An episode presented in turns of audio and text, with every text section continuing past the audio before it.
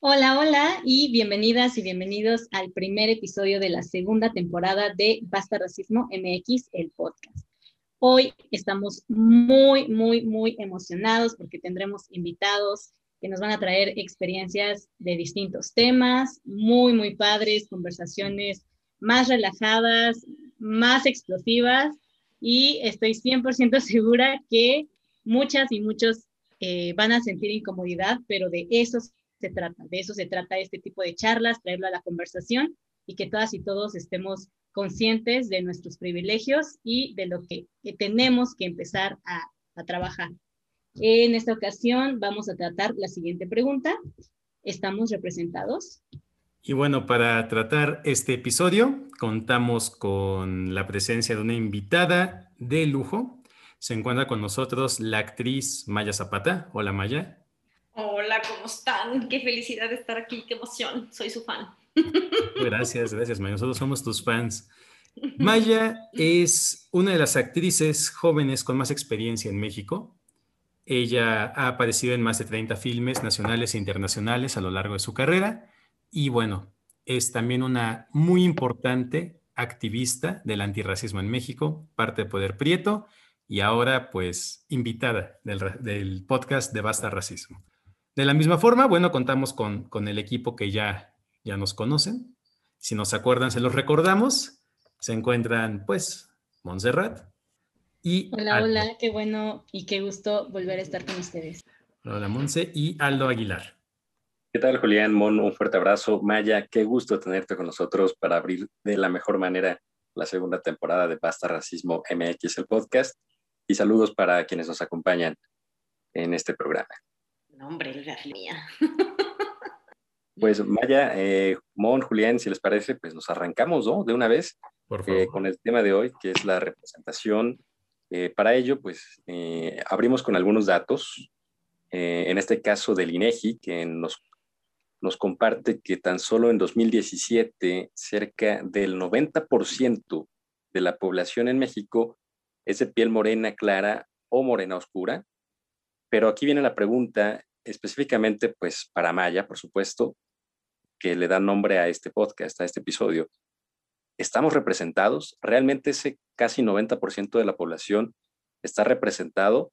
Porque hablamos de que en comerciales de TV, en los principales canales de televisión, en otros medios periodísticos y de comunicación, hay una diferencia muy fuerte donde este 90% nos muestra una cifra bastante distinta. Maya, pues la pregunta, ¿estamos representados realmente? o sea, lamentablemente y evidentemente, por desgracia, no. Y em, creo que detrás de esa falta de representación hay un montón de significado. Y creo que hoy, gracias a mucho yo creo que tiene que ver con la pandemia, con el encierro y que tras el encierro tuvimos que eh, cuestionarnos un montón de cosas.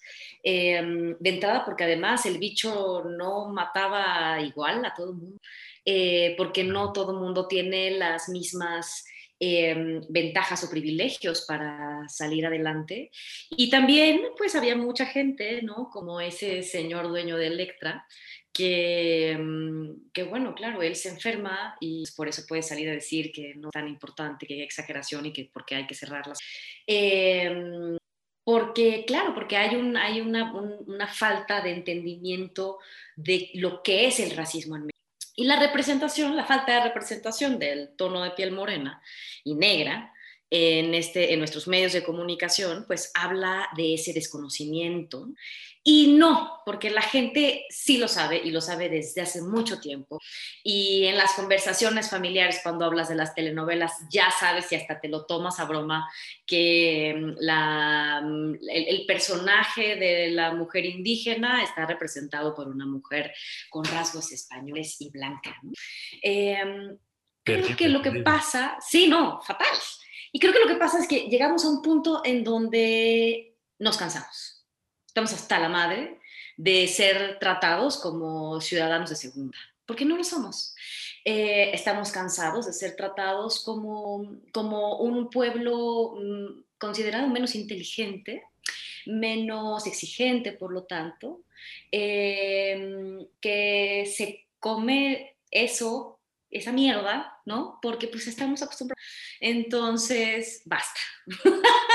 Como su podcast, basta de racismo, chavos, basta. Justo, justo por eso le pusimos así. Se acabó esta cuestión. Ya no más. Em, y fíjate que eso fue lo que obviamente nos, nos orilló, es algo que queríamos hacer desde hace pero es algo que nos orilló a, iniciar este movimiento y, lo que, y, esto ha crecido en menos de un mes de esta manera exponencial porque allá afuera hay un que resuena con esta misma y por eso es tan importante del racismo. Y hablar de por qué la representación en los medios eh, tiene, eh, tiene tanta relevancia. Y yo, a mí me gustaría comenzar por, por, decir lo siguiente, no solamente tiene que ver con una cosa emocional, ¿no? El racismo afecta emocional, psicológica, pero sobre todo económicamente. ¿no? Entre más oscuro su color de piel, como ya sabemos, y su adherencia étnica, eh, menores oportunidades, o su idioma, menores oportunidades va a tener para ascender en la escala social. Eh, y bueno, de movilidad social, pues unos techos, unos, unos muros de cristal em, muy difíciles de trascender por generaciones, ¿no? Y eso lo que, lo que trae como consecuencia es el rezago económico eh, y el progreso. De... Entonces nos afecta a todos desestructurar este entramado racista que nos tiene rezagados cuando un país rico, México, em, con mucho talento, con una riqueza cultural, económica, en fin, México es un, es un tendría que ser un país próspero y no y mucho por este racismo que venimos heredando, venimos eh, heredando a nuestras a nuestros a los que nos suceden desde hace 500. Claro, totalmente. Es un, es un, es un cáncer. Si bien la resistencia ha empezado a tomar una fuerza mayor últimamente, este cáncer existe desde, pues, desde que existe México. México nació con el racismo, ya, ya venía en el paquete, lamentablemente. Con el racismo bajo el brazo. Bajo el brazo. Bien padre. Hay una pregunta que quisiera yo poner en la mesa, que tal vez algún oyente que nos esté escuchando eh, se pregunte. Tal vez alguien podrá decir, oye, pero ¿qué pasa si la gente que sale en los medios, en los comerciales, es blanca? Porque el público pide que sea blanca, ¿no? Es una pregunta interesante que me gustaría poner sobre la mesa para que platiquemos. Me encanta esa pregunta, me encanta esa pregunta porque es como de, claro, las leyes del mercado, ¿no? O sea, claro, es como el mercado así funciona, o sea, funciona, es, pues nosotros brindamos un producto a, la gente que, que, está demandando ese producto de esa forma y en ese Entonces, pues claro, nosotros solamente estamos eh, llenando ese, ese, espacio, esa necesidad vital. Eh, y claro, cuando te pones a ver nuestra historia y te das cuenta cómo se ha gestado el racismo históricamente, entonces te das cuenta que esa representación nace de la culpa inoculada y secreta, soterrada, que tiene la gente con un tono de piel morena, que represente a los ancestros, que represente a, los, a nuestros pueblos originarios. Porque nos dijeron y nos lo comimos eventualmente, gracias al mito del mestizaje, que, eh, eh, gracias al mito del mestizaje que nos dijo que todos éramos mestizos, que todos éramos iguales, con la intención además de que un día desapareciera esa gente, ya sabes, este, perteneciente hoy a los pueblos originarios, que según este concepto, pues obviamente era la letra chiquita que no se decía, pero la idea era que eventualmente desaparecieran y terminaran de mezclarse y se convirtieran en, en, gente de bien.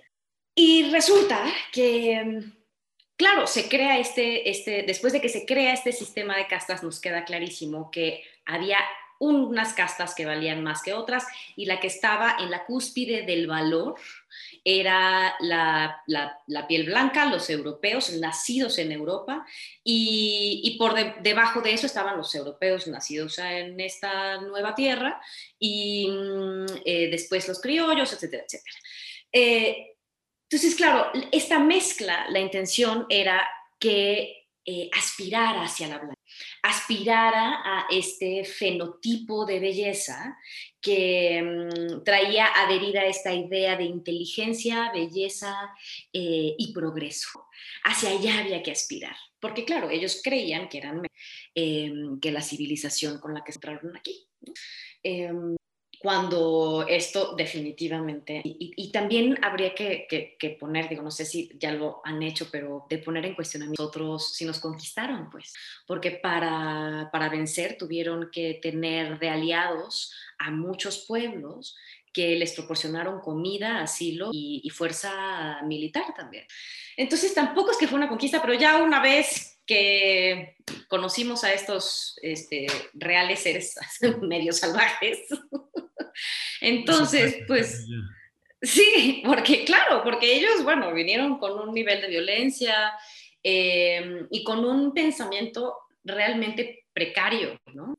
Em, porque además, bueno, era parte de su cultura e hijos de su tiempo también, había que conquistar gente y había que conquistarla, había que muchas vidas, ¿no? Pero les parecía sacrificar a un ¿no?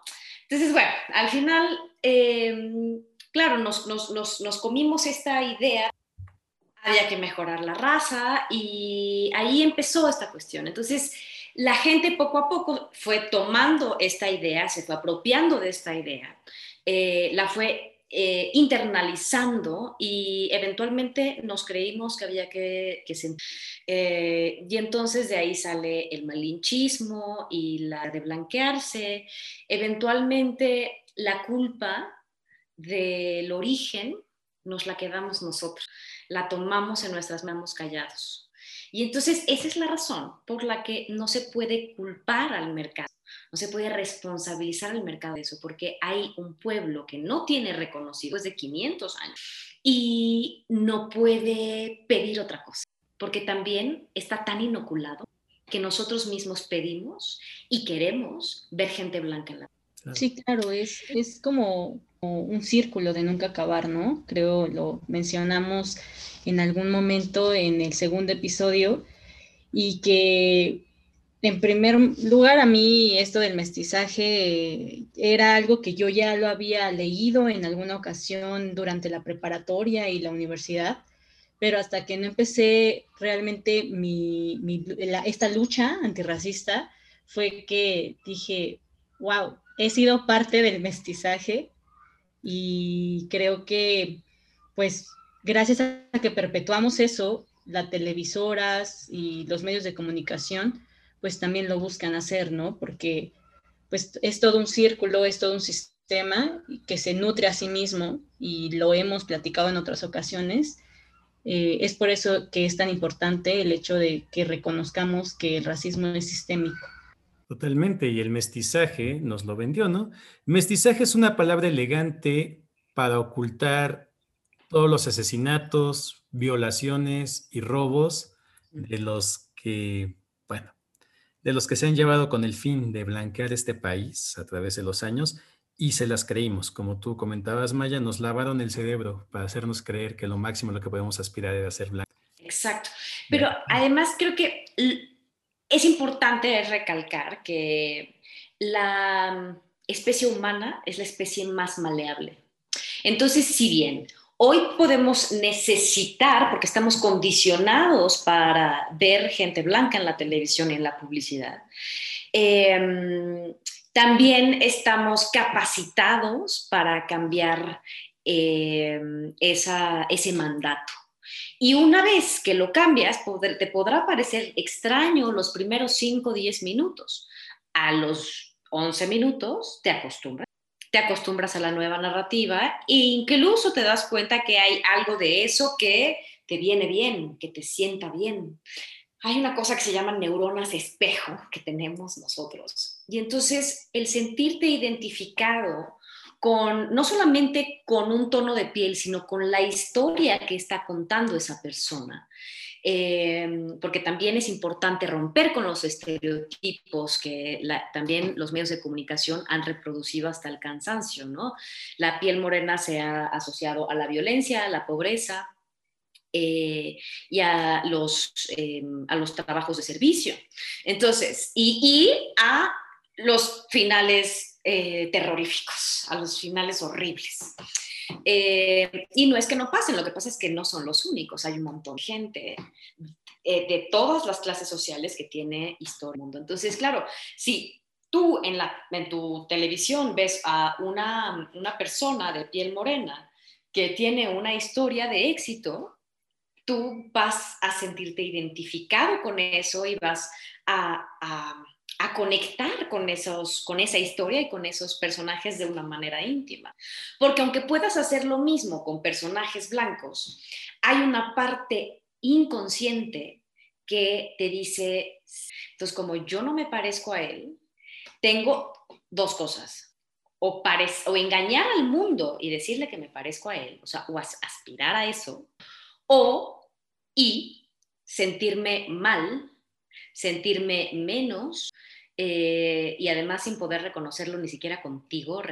Eh, pero eso no quiere decir que em, sentirte menos porque eso es, nosotros somos grandiosos y esta lucha de entrada, lo primero que quiere poner allí en, en la mesa es démonos chance de reconocer la belleza y la grandeza sin romanticismo de lo que somos. Somos seres humanos muy complejos, con claros y con oscuros. Pero la belleza de nuestro color de piel, el reconocimiento de la belleza de nuestro tono de piel, nos lo robaron, nos lo quitaron. Pero lo podemos recuperar. Bonita de esta historia. Sin embargo, estos discursos no han cambiado. Y no han cambiado porque a las élites no les interesa cambiarlos. Hablamos de élites empresariales, el gobierno, los medios de comunicación, por supuesto, no les interesa porque es más favorable para ellos seguir reproduciendo esta aspiracionalidad de ser como el blanco, de tener esta, eh, todas estas actitudes que nos llevan a ciertos otros privilegios, de, si no ser blanco, por lo menos tratar de parecerse cada vez más. ¿Por qué no se han cambiado todavía muchos de estos discursos maya? ¿Por qué a muchas de las, de las élites no les interesa hacerlo? ¿Creen que el público es pendejo como tal y que no van a decir nada, o los pendejos son ellos, o qué es lo que está pasando. Dejaremos que ellos nos respondan esa pregunta. Pero bueno, si hay alguien que piensa, o sea, si tú haces una pregunta a la gente, le dices, ¿cuál es tu serie favorita? Esa pregunta la hizo Netflix hace como... Y la serie que más ganó fue, que, más menciones tuvo, fue How I Met Your Mother, seguido de Friends, este, The Big Bang Theory, etc. Entonces, pues ahí está la respuesta. Si las mexicanas no son nuestra primera opción. Y es hasta una decisión bien simple de, de mercado, ¿no? Yo, yo, yo lo pienso, les quiero compartir una historia muy, muy, muy interesante que me llamó la atención. Yo tuve la oportunidad de vivir un tiempo en Estados Unidos y alguna vez prendí la televisión y había un comercial de una pickup nueva del año, de lujo, muy bonita. Y el que la manejaba era moreno, era como yo. Y, y, y yo lo estaba viendo y se me hizo muy raro, me saqué de onda. Ahora, no me malinterpreten, Estados Unidos es un país mucho más racista que México, como 100 millones de veces más racista. Pero ellos sí están hablando del racismo la conversación del racismo sí existe. Entonces, si bien hoy es mucho más racista que México, parecería que van en camino a dejar de serlo, pero ese es otro tema. El punto está en que yo estaba viendo el, comercial y yo lo estaba así viendo, ¿no? Y mientras desayunaba y decía, ¿por qué está tan raro? ¿Por qué está tan raro? ¿Por qué está tan raro?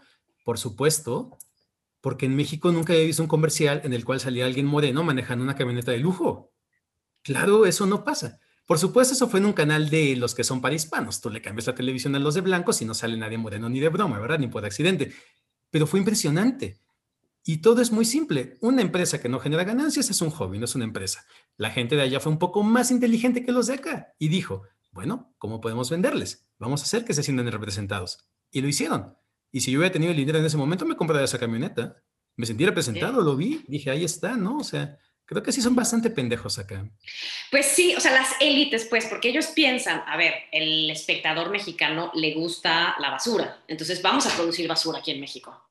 Pero si tú le preguntas eh, qué serie favorita tienen, pues van a responder que las gringas. Y no solamente por una cuestión de aspiración con respecto al color de... Yo creo que tiene que ver con que de entrada están bien contadas, están bien actuadas, con que tienen una calidad que las mexicanas no tienen. Entonces, no, porque no solamente tiene que ver, insisto, con la representación, sino también tiene que ver con las narrativas, con, que las narrativas no son simples, son complejas, con que tienen diálogos em, mucho más inteligentes, chispeantes, que te hacen reír por muchas razones, ¿no? Y eso, eso no lo tienen las series mexicanas, las narrativas mexicanas. Al contrario. Es más, la que propone una cosa como esa es sistemáticamente borrada, dejada de lado, porque lo sé. Y sí, efectivamente, si tú le preguntas a mucha gente del medio, Televisa fue los que empezaron a, los primeros reproductores de esta idea eh, de, este, de esta eh, creencia que, sobre el pueblo mexicano. Ellos decían que reproducían, que, que producían telenovelas con esa simpleza eh, y con esas malas actuaciones, porque había que mantenerlo lo más simple, lo más básico, porque era para la ama de casa que mientras estaba dándole de comer al niño estaba planchando, haciendo de comer, peleándose con el marido quién sabe qué, entonces pues no iban a poner atención y que había que mantenerlo súper simple. Luego dejaron de dar estas explicaciones, que es que porque ¿para qué nos vamos a complicar la vida? ¿Para qué vamos a...? Si esta gente... Y eso es lo que está, es para... y además, el, resultado es que ha dejado, eh, ha creado una, una ha hecho un daño profundísimo en la autopercepción de la gente que tiene piel morena en este país. Em, efectivamente, no nos ha acostumbrado a una, a una narrativa, sobre todo, sobre todo a la gente que, que, que, está más vulnerada económicamente, ¿no? Los ha acostumbrado a un gusto y a una narrativa muy precaria. Em, a las mujeres en particular a, les, eh, ha enseñado, ¿no? ha, promovido este melodrama que mm, se resume en, una inteligencia emocional muy precaria también.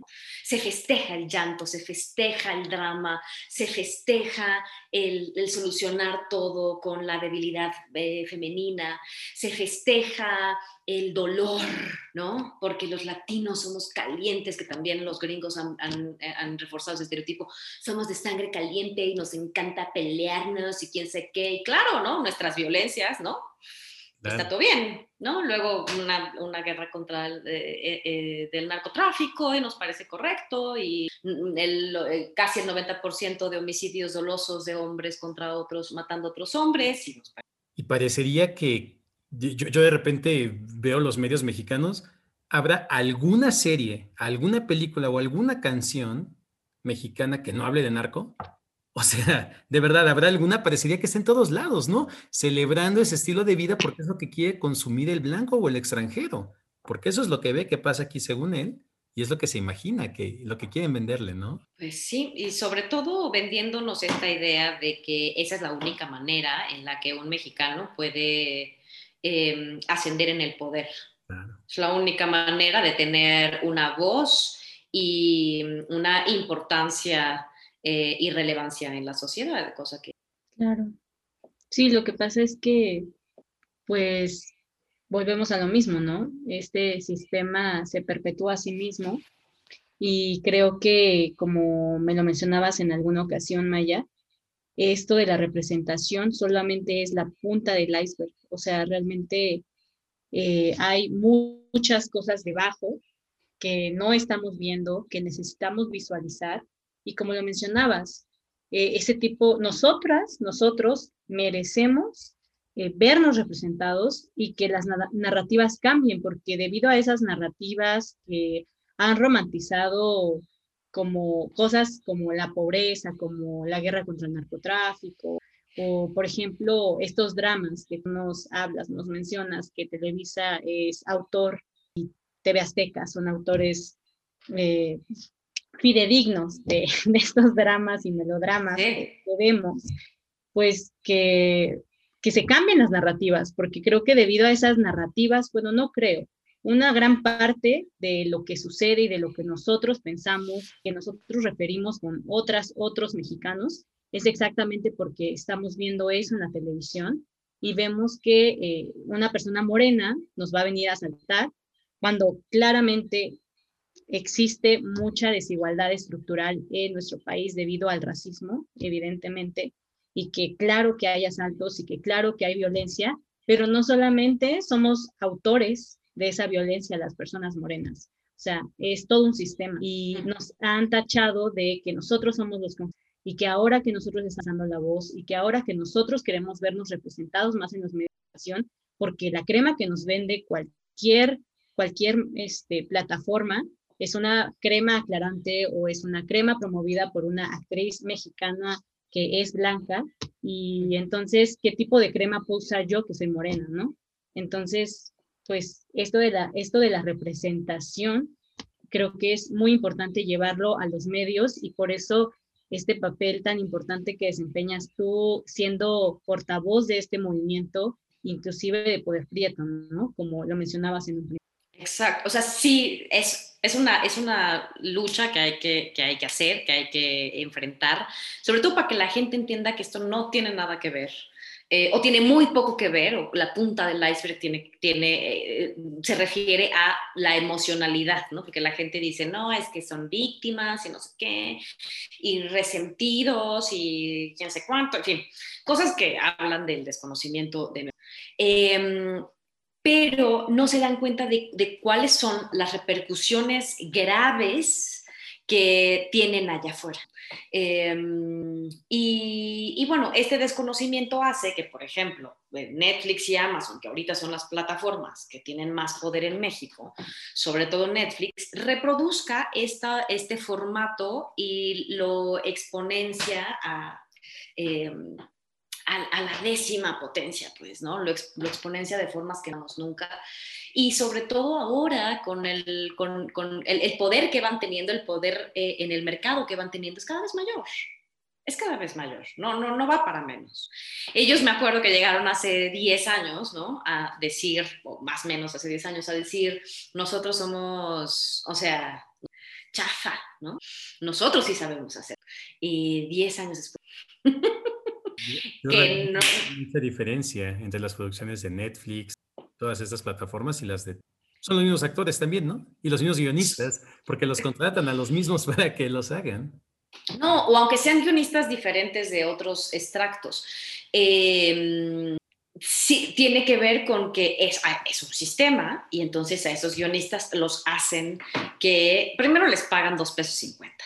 Entonces el guionista tiene que trabajar, tiene que malabarear entre 20 proyectos al mismo tiempo y luego lo que les piden es eh, rápido, duro y a la cabeza y vamos, ¿no? O sea, rapidez, los presupuestos que se destinan para las eh, series mexicanas, bueno, son, no tienen nada que ver con los grandes presupuestos de los, de los países em, que son que están más desarrollados según este em, entonces claro te das cuenta que sí están fotografiados más bonitos pero hoy la representación blanca además es, te lo, digo, es hoy o es ofensivo.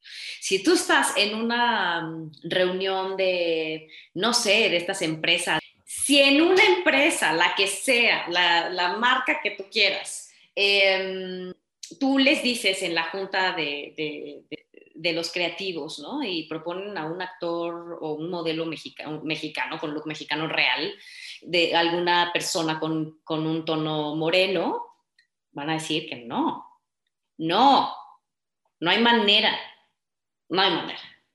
Y hoy, por ejemplo, por ahí he escuchado así gente de, no, pues es que yo quiero meter un actor moreno en, este personaje. No, no sabes lo difícil es que la plataforma no.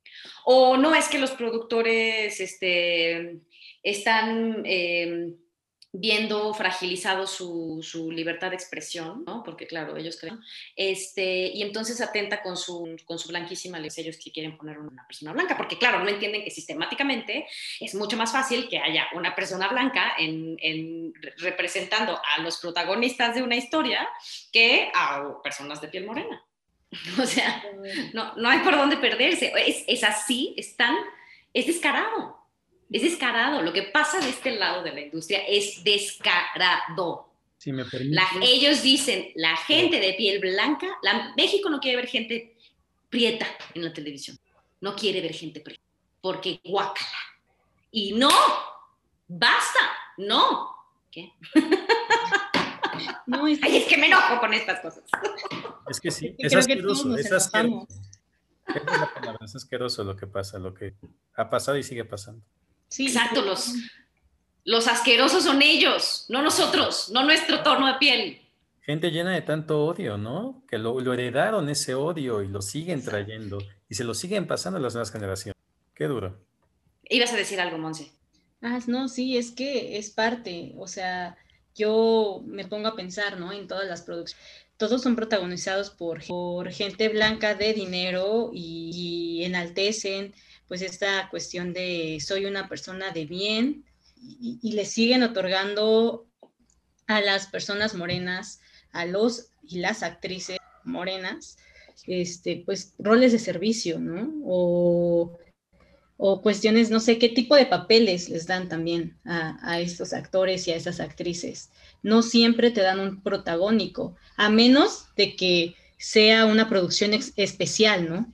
O sea, supongo, no sé, yo la verdad, perdón, no quiero que esto suene mal, pero no veo Televisa ni TV Azteca, entonces no... no eso, suena, muy bien, suena perfecto. no tengo, conciencia de, de, qué tipo de producciones hayan ahorita, pero lo que sí tuve oportunidad de hablar también con Cuauhti, ¿no? O sea, fue de las primeras producciones en las que estuvo Cuauhti recientemente, en las que protagonizó una chica morena pero ¿qué, ¿cuántas producciones así hemos visto a lo largo de todos estos años? O sea, no existe, no hay. ¿Por qué? Porque, claro, ellos no van a darle el papel protagónico a una mujer morena, le van a dar el papel a una mujer blanca, ¿no?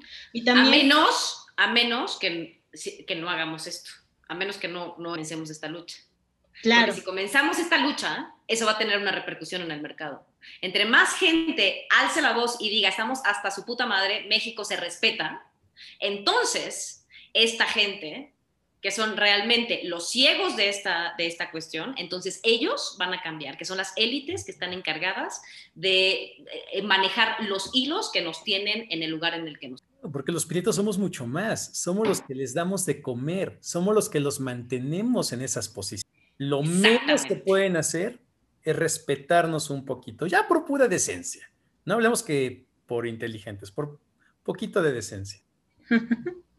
Porque les conviene, porque les estamos llenando los bolsillos de dinero. ¿Es en serio que vamos a seguir haciendo eso? Claro, ¿no? Total, somos los O sea, a costa de, de, su desprecio. O sea, no solamente les llenamos los bolsillos de dinero, sino que además seguimos reforzando ese desprecio que sienten las, clases privilegiadas hacia eh, las personas, que, hacia todo lo que les significa tener una piel morena. Bueno, creo que a mí lo que me gustaría pedirle a la gente que nos está escuchando es primero hacer un ejercicio de conciencia de si han sido racializados. Si tienen una piel morena y tienen un fenotipo eh, que se adhiere a lo indígena en alguna medida, y si esto ha sido motivo de racialización. La racialización, quiero decir, es que alguien te pone en un lugar inferior por tu tono de piel. Y esto probablemente por un mecanismo de supervivencia haya mucha gente que no se haya dado cuenta, que no lo haya hecho consciente. Los he visto. En Twitter conozco gente que es racializada, que defiende, que que eso no es problema y salen muy chichos a decir, no, lo que importa es el trabajo y la meritocracia y tal. Em, y sin embargo sé de manera personal, porque a uno de ellos lo conozco, y sé que ha sido racial.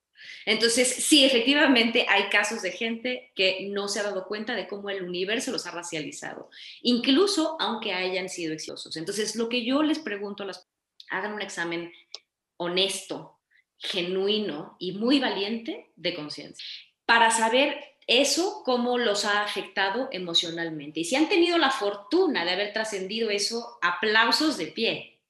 Pero eso no quiere decir que sistemáticamente, es decir, estas prácticas generalizadas que tiene, eh, que tiene el sistema, que tiene muchísima gente, eh, no le haya impedido a un grupo de personas, que en este caso es muchísima, em, avanzar, progresar y, desarrollar eh, su potencial. O sea, este es un sistema que impide de muchísima.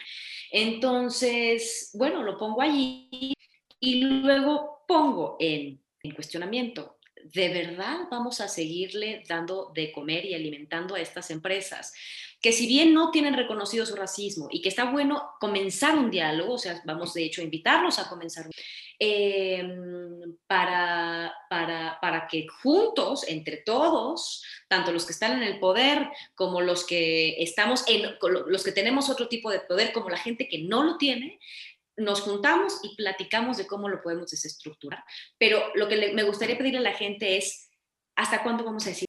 ¿Hasta cuándo vamos a decir esto no es importante? Hay cosas. Esto que parece que no es importante tiene una repercusión allá afuera en sí mucho más grande de la que tenemos. Y eso termina en las peores expresiones de racismo y de miseria y de pobreza y de violencia. Entonces, hagamos eso. Pongámoslo, cuestionémoslo de manera individual y entendamos, ¿no? Expresemos esta inconformidad que, mm, y esta indignación. Somos preciosos, no hay ningún problema con nuestro. La vergüenza le corresponde a aquel que cree, por la razón que sea, que no es valiosa, pero ese es problema del otro. Qué maravilla. Wow, soy tu fan. Yo también soy su fan, otra vez. bueno, y para cerrar con este capítulo tan interesante, tan enriquecedor, tan doloroso y tan revelador, me queda hacerles preguntas acerca de qué nos llevamos. Montserrat Ramos, ¿qué te llevas? Wow, pues creo que muchos cuestionamientos después de todo esto que, que Maya nos ha compartido hoy y el hecho de que sigamos luchando por una bonita y correcta representación porque mi Monse, niña, merecía una, una, un modelo a seguir que fuera de su color de piel, no una actriz que fuera blanca y que metiera en esa Monse o en todas las niñas que pueden llegar a ver la televisión en este momento y que vean que no son iguales y que digan, bueno, entonces, ¿cuál es el problema conmigo? Todas las niñas y todos los niños y que realmente el mexicano pueda verse correctamente representado y que tenga narrativas chingonas, porque nos merecemos esas narrativas, porque no somos mexicanas y mexicanos de segunda, somos unos chingones y nuestra, nuestra piel... maravilloso. Maya Zapata, ¿qué te llevas de reflexión de este episodio? Ay, me llevo de reflexión que así como qué importante el crecer sintiéndonos valiosos desde chicos. Lamentablemente, gracias a nuestro sistema racista, hay unas personas que tienen más probabilidades de, de crecer bajo ese sistema de pensamiento, donde tienen oportunidad de crecer hermosos, vistos, con amor, eh, y si bien sí, efectivamente, esto no es, no habla de todas las experiencias independientemente del color, sí habla sistemáticamente de un grupo de personas que lo tienen un poquito más fácil. Para la gente de piel morena, eh, yo lamento que no hayan tenido una mamá como tuve yo, que me repitió todos los días de mi vida que era la niña más bonita. Como no tenía nada en los medios de comunicación que me dijera lo contrario, tuve a mi mamá. Y gracias a que tuve a mi mamá diciéndome eso, crecí creyendo que efectivamente ella me decía la verdad. Y luego venía, iba a hacer las películas y venían los gringos a decirme qué niña más preciosa, qué niña más linda. Entonces yo dije, bueno, mi mamá. Luego cuando me enfrenté sola a este mundo, de, a esta industria, hiperracista, me di cuenta de que no, de que no era lo que, mm, lo que pensaba la gente que se parecía a mí. Eh, pensaban de las personas que se parecían a mí que eran, que eran menos valiosas. Y gracias a que mi mamá me había educado como me educó, yo pude rápidamente reponerme a estas ofensas y me di cuenta que el que carecía de fundamentos era el otro y carecía de inteligencia emocional, de inteligencia eh, humanista, que, al que le hacía falta resolver las frustraciones de la vida era el otro, no a mí. ¿no? Que yo era, era una mujer hermosa y así, y en esa me he convertido y esa es la mujer que he creado a lo largo de mi vida pero me hubiera sido más fácil y a mucha gente le sería mucho más fácil si eso, esas historias y esa forma de automirarse, de reflejarse en el otro, estuviera más al alcance de la. Nuestra belleza es maravillosa y tenemos derecho a mirarla. Y bueno, un servidor, Julián Gastelú, me llevo esta línea que nos comentaste, Maya. Esa es la reflexión personal que yo me llevo. Somos hermosos. Nuestra piel, nuestros rasgos, nuestra cultura. Somos hermosos. La culpa, ese sistema es tan cruel y está tan lleno de odio el sistema racista mexicano que nos hicieron cargar con nosotros con la culpa del odio de los demás. Entonces, con eso me llevo. Somos hermosos. Gente que nos escucha, que nadie les diga lo contrario, que la televisión no les diga lo contrario. Lo somos. Somos bellísimos así como. Y bueno, ¿qué te llevas, mi querido Aldo Aguilar? ¿Qué te llevas a reflexión de este episodio? Muchas gracias, Julián. Lo que yo me llevo de esta charla es que la representación es muy importante. Estar representada, estar representado es sumamente importante, pero también importan las formas de esa representación. Mientras estas élites, blancas por supuesto, sean las que deciden a quiénes van a representar y cómo los van a representar, nosotros seguiremos viendo las cosas desde su perspectiva, seguiremos adquiriendo sus estándares y seguiremos aspirando a ser como él. Muchas gracias por tu tiempo, Maya, y por toda tu sabiduría y todo este amor. Muchas gracias, estuvo bellísimo. No, hombre, feliz de la vida. Muchísimas gracias por invitarme. Fue, es un espacio súper necesario eh, y han hecho una gran labor, se tienen que sentir súper orgullosos. Y nada, basta de racismo. Y sí, basta, basta racismo. Que así es como nos encuentran en nuestras redes como arroba basta racismo MX. Síganos en nuestro Facebook, en nuestro Instagram, en nuestro Twitter, en el canal de YouTube. Todavía no tenemos TikTok, pero ya vamos a hacer también, claro que sí. Es un espacio para ustedes, para nosotros, para la lucha antirracista. Es un espacio para compartir, para aprender, para crecer, para... Y los esperamos sobre todo en el próximo episodio. Hasta la próxima.